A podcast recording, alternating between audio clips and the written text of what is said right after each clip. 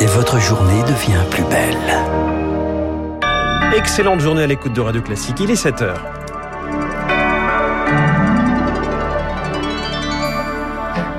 La matinale de Radio Classique avec François Geffrier. La bronchiolite revient en force. Les cas se multiplient chez les enfants de moins de 2 ans. En Ile-de-France et dans le Grand Est, les services de réanimation pédiatrique sont presque pleins.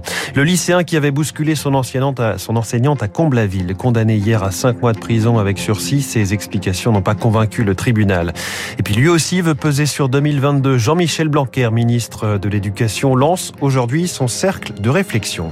Les pistes du gouvernement pour alléger la facture carburant des Français. Ce sera l'édito de François Vidal dans 10 minutes. Puis l'invité de l'économie, Robin Rivaton, spécialiste du logement, alors que le gouvernement s'attaque aussi au logement pour construire plus et plus écologique. C'est dans un quart d'heure, avant de retrouver David Doucan pour l'info politique et David Abiker pour les unes de la presse. Radio classique. Lucille Bréau, l'épidémie de bronchiolite inquiète les autorités de santé. Car elle commence plus vite et plus tôt que prévu. Le nombre de passages aux urgences des enfants de moins de 2 ans a augmenté de 38% en une semaine. En Ile-de-France, par exemple, les cinq services de réanimation pédiatrique sont saturés avec trois semaines d'avance. C'est le cas de celui de l'hôpital Robert Debré à Paris. Il est dirigé par Stéphane Dauger. La situation est tendue avec euh, un manque crucial de place dans les réanimations pédiatriques et le manque de personnel paramédical, voire même médical, à la fois en réanimation pédiatrique, mais aussi et surtout dans les secteurs d'aval de la réanimation qui permettent de faire sortir les patients pour en prendre des nouveaux. Les inquiétudes, c'est effectivement que on soit obligé de transférer des patients euh, très très loin de la région. La deuxième inquiétude, c'est d'être obligé de déprogrammer des interventions chirurgicales ou des bilans dans les semaines à venir. Des propos recueillis par Elodie Villefrit, une épidémie de plus grande ampleur compte tenu du déficit d'immunité collective acquise par les enfants nés pendant la crise sanitaire. La liste s'allonge à nouveau. À partir de lundi prochain, dans 12 nouveaux départements, le masque ne sera plus obligatoire à l'école, soit 79 départements au total. Il le restera en région parisienne et dans le sud-est. En, en, Lozère, les élèves vont devoir le remettre. Le taux d'incidence là-bas bat des records. Il est 7h02. Un lycéen condamné pour avoir bousculé son enseignante. Ah, cinq mois de prison avec sursis probatoire. Les faits se sont produits vendredi dernier au lycée professionnel Jacques Prévert de Comble-la-Ville en Seine-et-Marne. Le jeune homme tout juste majeur a été jugé en comparution immédiate hier, Chloé Juel. À la barre, il a exprimé des regrets face à son propre comportement. Je trouve ça honteux. C'est ma faute de A à Z, a-t-il déclaré. Le lycéen a promis de changer et a exprimé son envie de rejoindre l'armée française dans un futur proche. Des explications qui n'ont pas convaincu la présidente du tribunal. Il a été condamné à cinq mois de prison avec sursis probatoire. Il n'ira en prison que s'il réitère un geste similaire dans les deux prochaines années. Il devra également effectuer 140 heures de travail d'intérêt général ainsi qu'un stage de citoyenneté. À cela s'ajoute une obligation de se former, de passer son bac et une obligation de se soumettre à des soins psychologiques.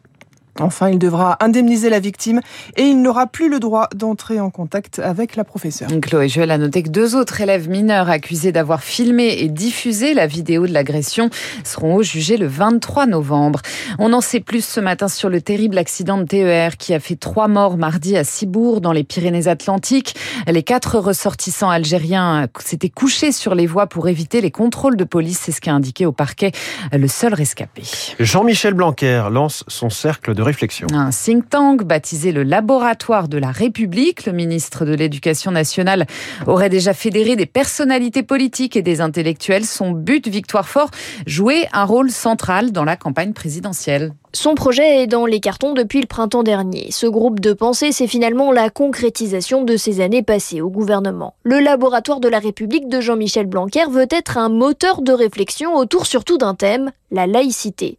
Une laïcité intransigeante, proche de celle développée par Manuel Valls avant lui. Avec ce think tank, le ministre cherche aussi à peser dans la campagne de 2022. Jean-Michel Blanquer a enrichi son carnet d'adresses. Son laboratoire d'idées sera composé d'historiens, d'économistes, de politiques.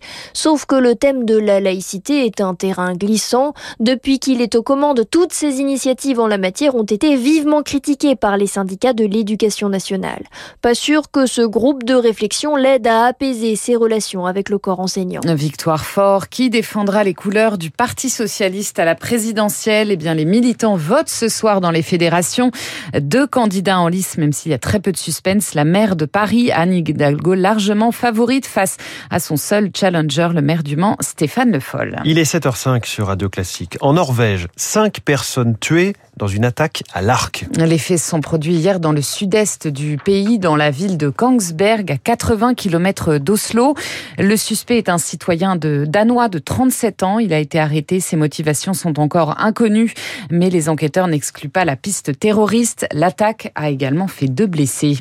On les trouve dans nos vêtements, nos cosmétiques ou en score certains jouets pour enfants. Les phtalates, composés chimiques présents dans les matières plastiques, seraient responsables de 100 000 morts chaque année aux États-Unis, d'après une étude.